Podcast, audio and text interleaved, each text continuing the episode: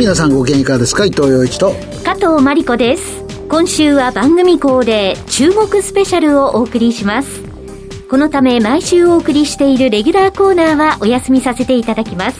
東京財団政策研究所首席研究員の加龍さんをお迎えしています。こんにちは。ウクライナの問題中国はそれをどう見ているかというところも含めてですねお伺いしたいなというふうに思います。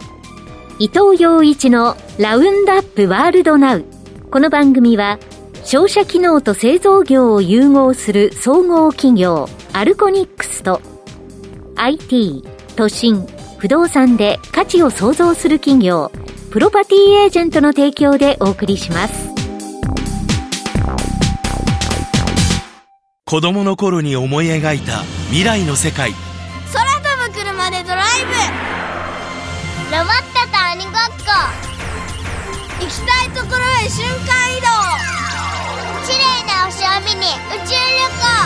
行。遥か遠くなった夢のような世界。少しずつ近づいているように思いませんか？あの頃の夢を今気づけばそこにアルコニックス。未来を描くリーディングカンパニーです。ウクライナをめぐる情勢は非常に緊迫していると。プーチンさんがですね、北京から帰って、あまり時間を置かずにですね、危機が勃発したということで、中国は内心穏やかじゃないんじゃないかなという見方もあるんですけど、習近平さんはどう見ているんですか？おそらく今、世界の主要国のリーダーの中で最も今、実は苦しんでいるのが我が国の習近平だと思います。なぜかと言いますと、一体どっちの側に立つべきかという判断が非常に難しくて悩んでいるんですね。えー、ウクライナとはもともと関係が良かったわけですよね。ね。国防官売ってくれたし、はいはいはい。だけれども、今回は北京はプーチンの肩を持つというふうに決めたわけですけれども、うそうすると、プーチン負けた場合、国際社会で中国のその信用、信頼が一気に失墜するわけですよ。ね、どうも私はですね、プーチン時代の終わりの始まりだと、これ見てるんですね。で、もし終わるとですね、非常に大きな問題が中国には降りかかってくる。今、伊藤さんが終わりの始まりだというふうに仮定置かれたわけですけれども、その前に仮に終わらない場合はどうなるかっていうと、えーはいはい、これはね、また悩ましい話であって、えー、すなわち世界でですね、新しい冷戦に突入するわけですよ。すね。はい、新しい冷戦に突入していって、で、中国は一体どっちの側に立つべきか。今、中国はね、お金少しあるんだけれども、えー、で、だんだんだんだんロシア側に立っていった場合、中国の経済がどう見たって日本、アメリカ、ヨーロッパとの連携が強いわけですから、中国に投資しているロシア企業ってわずかしかないわけですよね。したがって新冷戦に突入していってもですね、中国にとって非常に大変な結末になるわけですね。で、じゃあ終わったとした場合、習近平主席がどうなるかということを考えた場合、中国人の論理なんですけれども、実は我々は100年前、200年前、今のウクライナと同じ立場に立ってて、ロシえー、当時のソビエトにたくさんの土地、あるいはもっと帝政ロシアの時代に土地取られたわけですよ。シベリアですね、主にね。ハバロフスクっていうのは歴史上中国の土地じゃないか。あの、いろんな論争があると思うんだけど、でも中国人の論理からすると、取られたわけだから、なんで習主席がね、ロシアの肩を持つのかっていう、すなわち国内の不満もですね、高まるわけですよ。じゃあ、僕が申し上げたね、プーチンなき後のロシアってまたこれ図式描けないじゃないですか。どういう人がトップになるのか、ゼレンスキーみたいな人が出てね、ロシアを治めることになるとは、直ちには思わないけれども、うん、非プーチンというだけでですね、相当ロシアの顔が変わってくる。で、そうするとそれにも習近平さんは悩むんだと思うんですよ。で、そうすると、おっしゃったようにね、プーチンの側に立つことを決めたとしても、それは習近平はですね、心穏やかじゃないんじゃないかなと。うん、めちゃめちゃ悩んでんじゃないかなと、あれでよかったのかと、そう思ってると思うんですけど、どうですかね？おっしゃる通りだと思います。というのは、国際政治の基本はご存知通り、はい、正義というよりも合唱連行なんでね、えー、どっち側に立った方が有利なのか常に判断するわけですけれども、はいはい、中国にとって悩ましいのが、西側に依存しながら、うん、妙なことにロシアの肩を持たなきゃいけない。それがあくまでもアメリカと対立しているからなんですね。で、アメリカに対立するために、後ろにですね、強いロシアっていうのは立ってくれれば、アメリカの大統領がね、妙なことやらないだろうっていう、あるいはアメリカと話しするときに割合強気に出られると。でも、私はそれが違うと思うんですよ。やはり基本的な価値観っていうのがあって、会話できるかできないか、今のプーチンのロシアっていうのは話にならないぐらいのむちゃくちゃな論理、例えばウクライナとの停戦交渉っていう中立化武装解除ですよね。ありえないですね、それね。あの、スイスだって中立化したけど武装してるわけだから。あの、武装解除を求めるならば、独立国家のウクライナに対してですよ。だったらロシアも武装解除しなさいっていう。そうですね。ですよね。だから、このむちゃくちゃの論理の国と中国一緒になった場合、これからより先は多分大変だと思うね。いや、それでね、ちょっと番組始まる前にお二人で話してて、プーチンの顔おかしいよねって話になって、ちょっと気持ちが動揺してんじゃないかなと。まあ、いろいろな説があります。オリンピックで見たときに、習近平さんの顔も、なんかおかしいなと。だ僕はね、独裁者に特有のね、疑心暗鬼が顔に現れてると思うんですけど。我が国の主席の顔についてコメントを控えさせていただきます。はいはい、ロシアの大統領の顔についていくらでもコメントしますけれども。はい、コメントしてください。いや、私の家では 4K のテレビ見ているんですね。えー、あ、なるほど、なるほど。で、それで BBC と CNN の画像を見てると、はい、やっぱプーチンの顔を見てて、明らかにむくんでる。私は医者じゃないんだけど、でも、あの、昔の映像出てきた時と比較するとですね、むくんでる。明らかにやつれてるし、この人はちゃんとした判断できてるのかどうなのかっていうのをいろいろ見ててですね、僕はおかしい。ただそれがね、独裁政治やっているからかどうかわかりませんけど、ただ、独裁政治やってる人っていうのは、一番苦しんでるのは、周りの誰を信用したらいいのか、これ分からなくなるわけですよね。よね最後の最後までね、疑心暗鬼になりますよね。そう、言っちゃいけない話だけど、日本の総理大臣はね、自分が暗殺される心配一切ないのが、全くないですね。これがどういうふうに感じたらいいのかは別として、だから独裁政治の人っていうのは、やっぱり一番心配するのは、こいつらいつもね、自分に迎合してくるんだけど、本当に心の中で思ってるかどうか、ものすごく心配してそうですね。まあ、それとの関連でね、プニさんが2回3回と核に触れてね、準備しろとか言って、国防省の方がね、顔真っ青にしてたりして、おかしいなと思ってんだけど、要するに、核のボタンに手をかけることをトップがね、阻止できるパワーというのは、アメリカの場合は例えばトランプさんが何するかわからないからつってミリーさんが動いたっていう説があるじゃないですか。まあロシアともちろん中国は違うと思うんですけど、そこら辺は最終的にはこれどうなってんですかね。つまり習近平さんが撃てって言ったらもう必ず撃つのか、プーチンさんの場合はどうなのか、そこら辺もしご存知だったら。私が国家機密は知りませんけれども、えー、ただ、こういう日々の動き、一挙手一足追っかけとですね、えー、意外に大きな数勢見えづらいと思うんですよ。トップは見えないってことでしょ、そう。で、20世紀はね、我々、3人の暴君、直面したわけですけれども、ヒトラー、スターリン、毛沢東、はいはいはい。いずれも何百万人、何千万人殺したわけですよ。はい。えー、で、21世紀、はい、まあ、いよいよその平和な世紀になるだろうと思われていたんですが、今のプーチン歩もうとしてる道、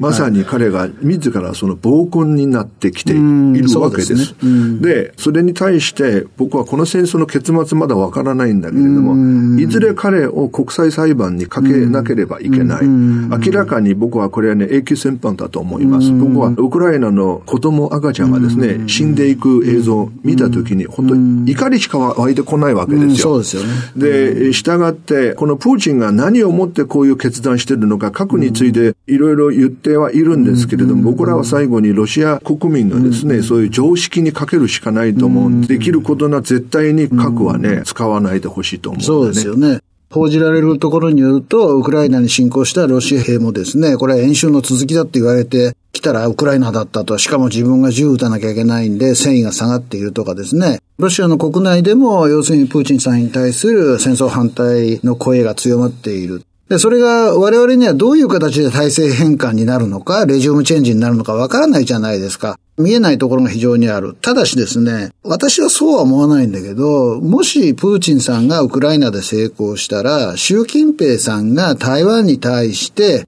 もしかしたらやりやすいかもしれないと考える可能性があると指摘する人がいるんですね。うん、で、私は台湾っていうのは島だし、戦車ゴロゴロ転がしていけばね、ウクライナの領土に入れるベラルーシからね。で、全然違うし、台湾の場合は最終的にアメリカがどう出るかわからないけど、後ろにアメリカがいるわけじゃないですか。で、今回は、ウクライナとアメリカは同盟関係はないし、NATO もウクライナと同盟関係がない中で起こったので、必ずしも前例にはならないと思ってるんですけれども、中国が何するかについてね。加さんは、リンケージ論ウクライナに対してロシアがこれやったから中国が台湾に対してこれやるっていうような意見に対してはどういう見解？伊藤さんが今おっしゃられた中で、一つ重要なポイントがありましたが、それに触れる前に、まず私の結論を申し上げると、今ロシアがウクライナで相当苦戦している、結果的に北京が台湾に対して武力行使する可能性がですね、遠のいたと私は思いますね。しかも最近この2、3日見ていても国際社会、ここまで一致団結して、ね、スウェフトだけじゃなく、民間航空機まで止めたわけです空域も閉鎖しましたしね。うん、中国っていうのは大きな経済なので、えー、このスウェフトと空域をですね、全部止められた場合、中国の受けるダメージはもっと大きいわけですけれども、で、今、伊藤さんが何を重要なポイントについておっしゃられたかというと、海なんですよ。はいはいはい、陸続きだったら台湾がとっくに併合されてると思いますね。ねこれワシントンの分析なんですけれども、はい、要するに4000隻か5000隻の漁船、実質的に兵士なんだけれども、民兵みたいな形で銃を隠して、で、漁船がですね、台湾に近づいた時に、台湾がね、撃てないんです。撃ったらこれが犯罪になるわけですよね。で、それで4、5000隻の漁船がですね、近づいていきなり上陸して、それで台湾を一気に抑えると。でも、今見ていて、できないんですよね。おそらくプーチンが、ウクライナに対して元々の計画では多分数時間以内にキエフを抑えてしまうと。と思ったところ、今何日も経って全然抑えられないわけだから、意外に難しいんですよ。抵抗する側が守りやすいわけ、攻めるの大変だから。だから北京もなかなか経験にですよ、これ台湾に対して武力行使して併合するなんていうのは多分考えを改めなきゃいけないと思うんですよ。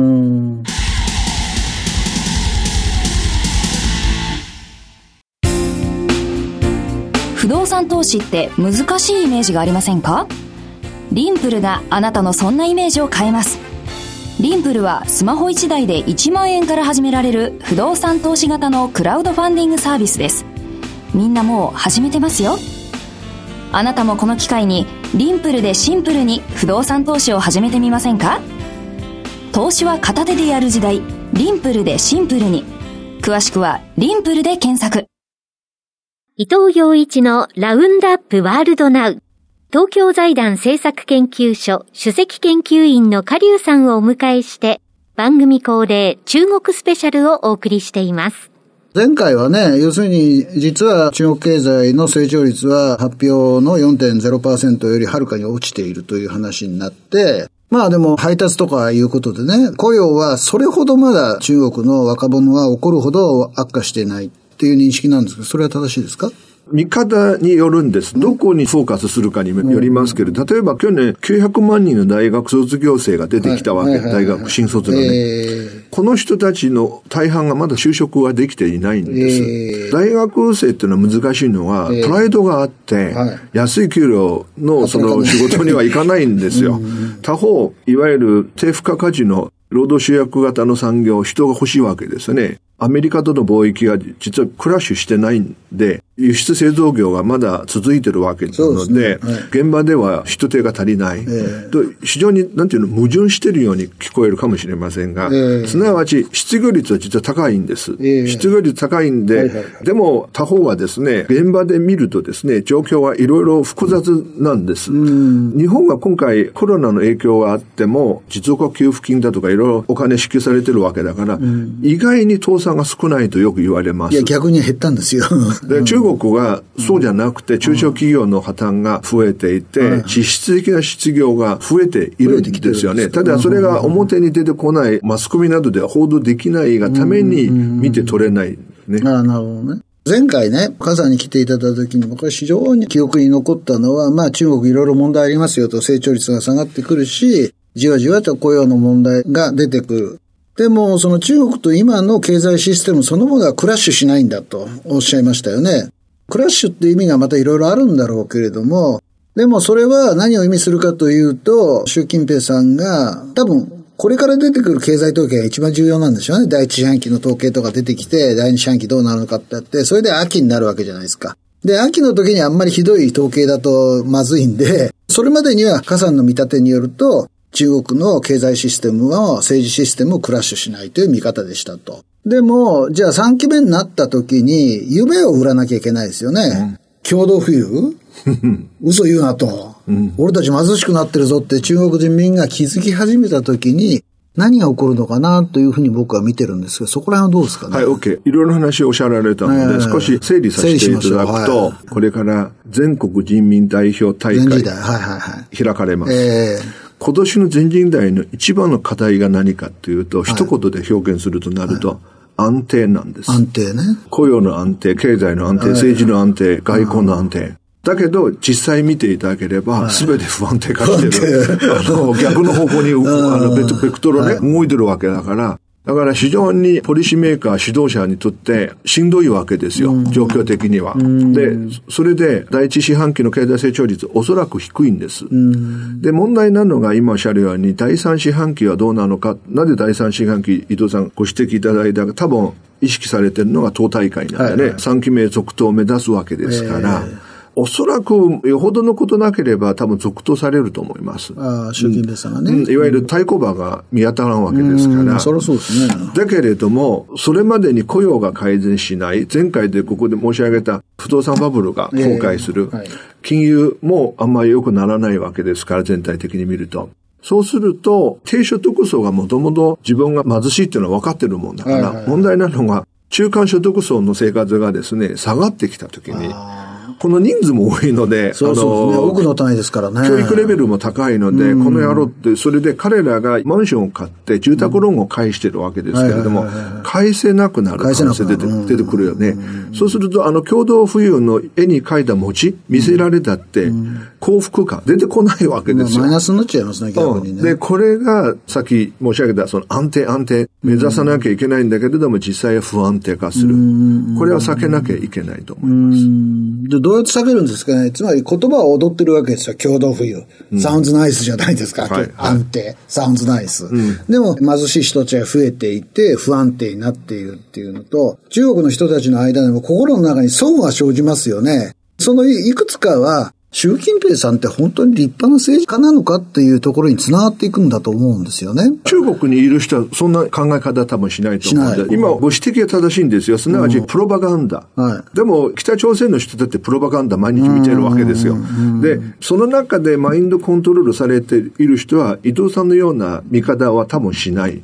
しないんです。しないんだけれども現実的に生活していって、ローンを借りた。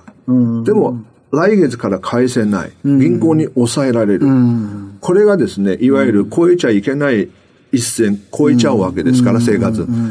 今度、この中間層たちが立ち上がるわけですから、それは、ぜひとも避けたい。だから最近がね、妙な動き見たんですけれども、すなわち国内のその銀行はですね、住宅ローン、頭金の貸し出しはですね、今まで規制してたんだけど、その規制を緩めたと言われてるんですね。ああ、なるほど。なぜか爆発しないように時代がですね、いろいろ工夫はしている。でも。逆に言えばそこまで追い込まれてるってことですよね。まあ、もちろんもちろん、ね、もちろんもちろんもちろん。だからその時代はね、爆発しないように、ただそれは問題は解決されてないわけだから、ただ先送りされてるだけじゃないですか。ですから私は多分今指導層が忙しくて3期目目指さなきゃいけない。でも本当やるべきことはいろいろ改革構造転換してね、国際社会と協調姿勢を見せてやらなきゃいけない。でもそういうのは全然やってないわけですからね。ね。子供の頃に思い描いた未来の世界。空飛ぶ車でドライブ。ロボットと鬼ごっこ。行きたいところへ瞬間移動。綺麗な星を見に宇宙旅行。遥か遠くだった夢のような世界。少しずつ近づいているように思いませんか？あの頃の夢を今気づけばそこにアルコニックス。未来を描くリーディングカンパニーです。最近ね、まあ、やっぱりかと思ったのは、はい、東小平さんが亡くなられて25年ですよね。はい。はい。はい、経った時に、日本のメディアか、あんまりその、ツイートする習慣もなかったって言って、で、僕はね、この番組で言ってたんですけど、要するに、何が問題だったかというと、国として、僕は鄧小平さんは中国の発展にとって偉大な人だと思うんだけど、うん、まあ追悼の会合もなかったということがあってね、要するに鄧小平飛ばしだと。歴史の中の評価において、毛沢東に次に来るのは習近平で、鄧小平は移行期の指導者である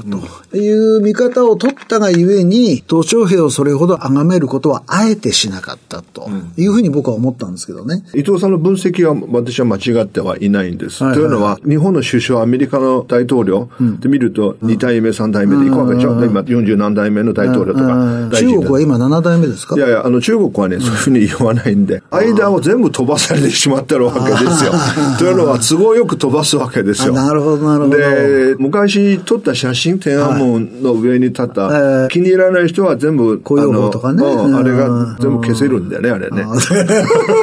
まあ 今、技術的にはね、いくらでも消せますからね。だから今、伊藤さんおっしゃるように、うん、なんで東小平っていう人をわざわざぼんやりにするかっていうと、やっぱり今の人の権威を高めようとするわけですよね。なんていうか、今まで何か成し遂げたことあるかっていうと、あんまないわけですよ。習近平さんね。あのないですよね、えー。私の口からないとはっきりと言えないんだけど。私はないって言いますよ。ないじゃないですか、だって。要するに功績、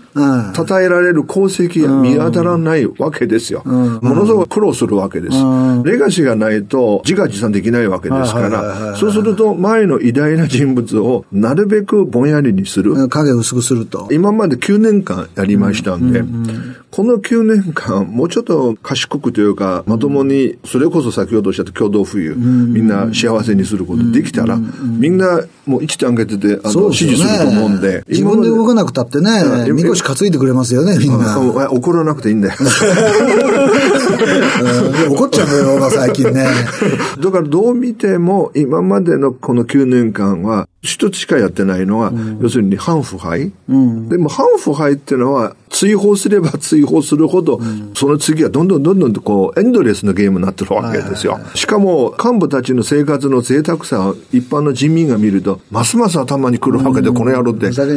自分をね、生涯稼げるお金と、こいつらがもらったお金割ってみると、もう天文数字になってるわけですよ。まあ政治もそんな感じで、前回あんまり放送できなかった不動産の問題をね、取り上げようかなというふうに思っていて、もちろんよく言われているのは中国の不動産業界がね、特に田舎の部分において、住宅価格が値下がりしていると。まあ実は東京もそうなんですけどね。都心部は結構値が保てているけど、郊外は値下がりしている。で、そうすると、中国の場合は、省とかね、市とか県とかいろいろあるわけですけど、そこら辺の財政は要するに土地使用権の売却で持っていたというところがあるんだけれども、高い使用権買ったところは仕事が作れなくて、今の中国の全体的な土地問題っていうのは今どうなってるんですか？土地問題の後ろにあるのが富の配分なんですね。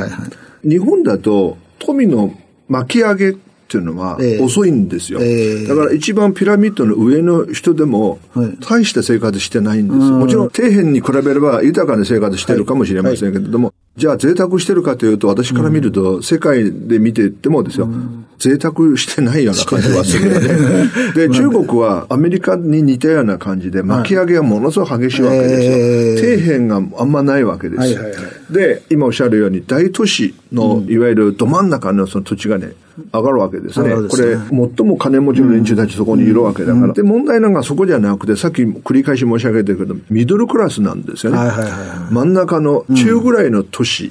なんですよね。中ぐらいの都市のその不動産がですね、安定するかどうなのかなんですよ。この人たちのインカム、所得はですね、ものすごく下がっていった場合、住宅ローン返せなくなるし、これから親がもう年取ってるわけだし、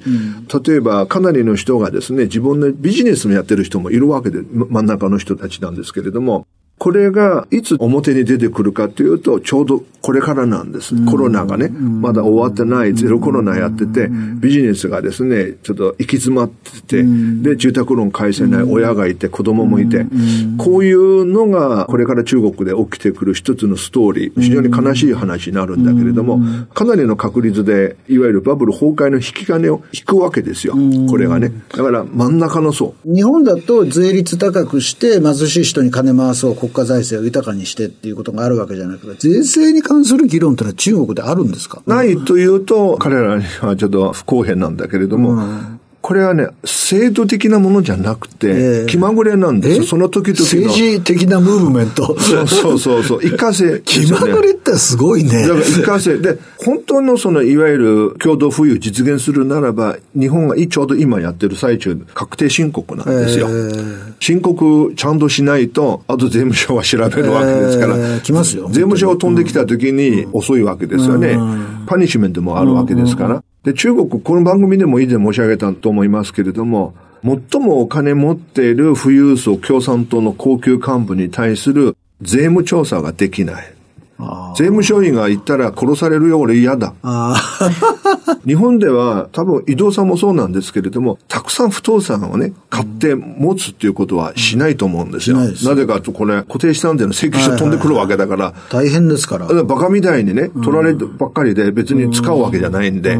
で、中国は固定資産税は導入されてないんです。ないね。で、あと日本人がですね、亡くなった時の相続税また大変なんですね。す一緒にして口座も全部封鎖されるわけだから。で、中国は相続税、贈与税がないんです。だから中国に帰化した方がいいと思うよ。いや、だから豊かな人たちは、その次の世代において貧しくなる可能性がほとんどないってことですよね。要するにそのまま親の資産受け継ぐわけだから、ただ、極端に集中していくわけだから、えー、どこかで爆発するんですよ。まあ、それはそうですね。どこかで爆発するんですよ。日本はこういうふうに厳しくやってて爆発しない社会作ったわけですよ。まあ、わかりました。今回もね、本当にウクライナという非常に大きなムーブメントがある中でね、中国の考え方、中国のこれからの行く末というのがかなり分かったかなというふうに思いますね。今日はありがとうございました。ありがとうございました。ありがとうございました。東京財団政策研究所主席研究員のカリュウさんをお迎えして、番組恒例中国スペシャルをお送りしました。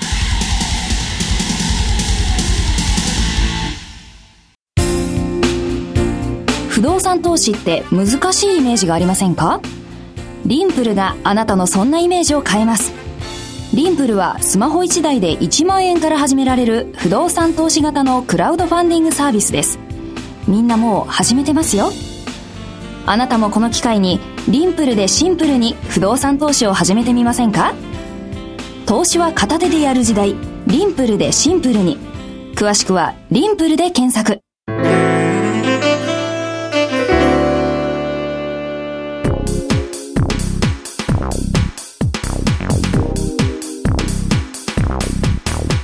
伊藤洋一のラウンドアップワールドナウ。この番組は商社機能と製造業を融合する総合企業アルコニックスと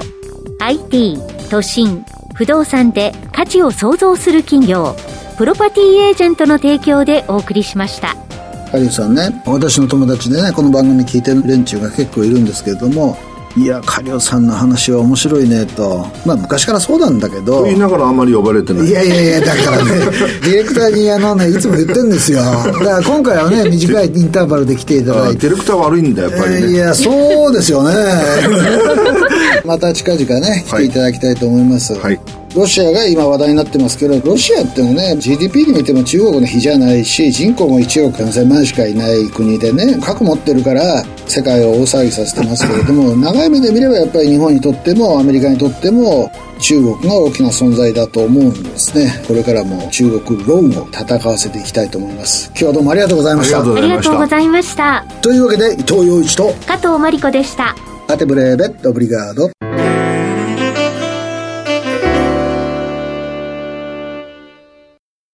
藤洋一のラウンドアップワールドナウアーカイブ配信のお知らせです。番組は放送終了後、過去1ヶ月分をポッドキャストで配信していますが、これより前の放送分はスマートフォンアプリ、audiobook.jp の聞き放題プランで有料でお聞きいただけます。audiobook.jp 聞き放題プランは、最初の1ヶ月がお試し無料、2ヶ月目からは月額税込み750円です。詳しくは、伊藤洋一のラウンドアップワールドナウ番組サイトをご覧ください。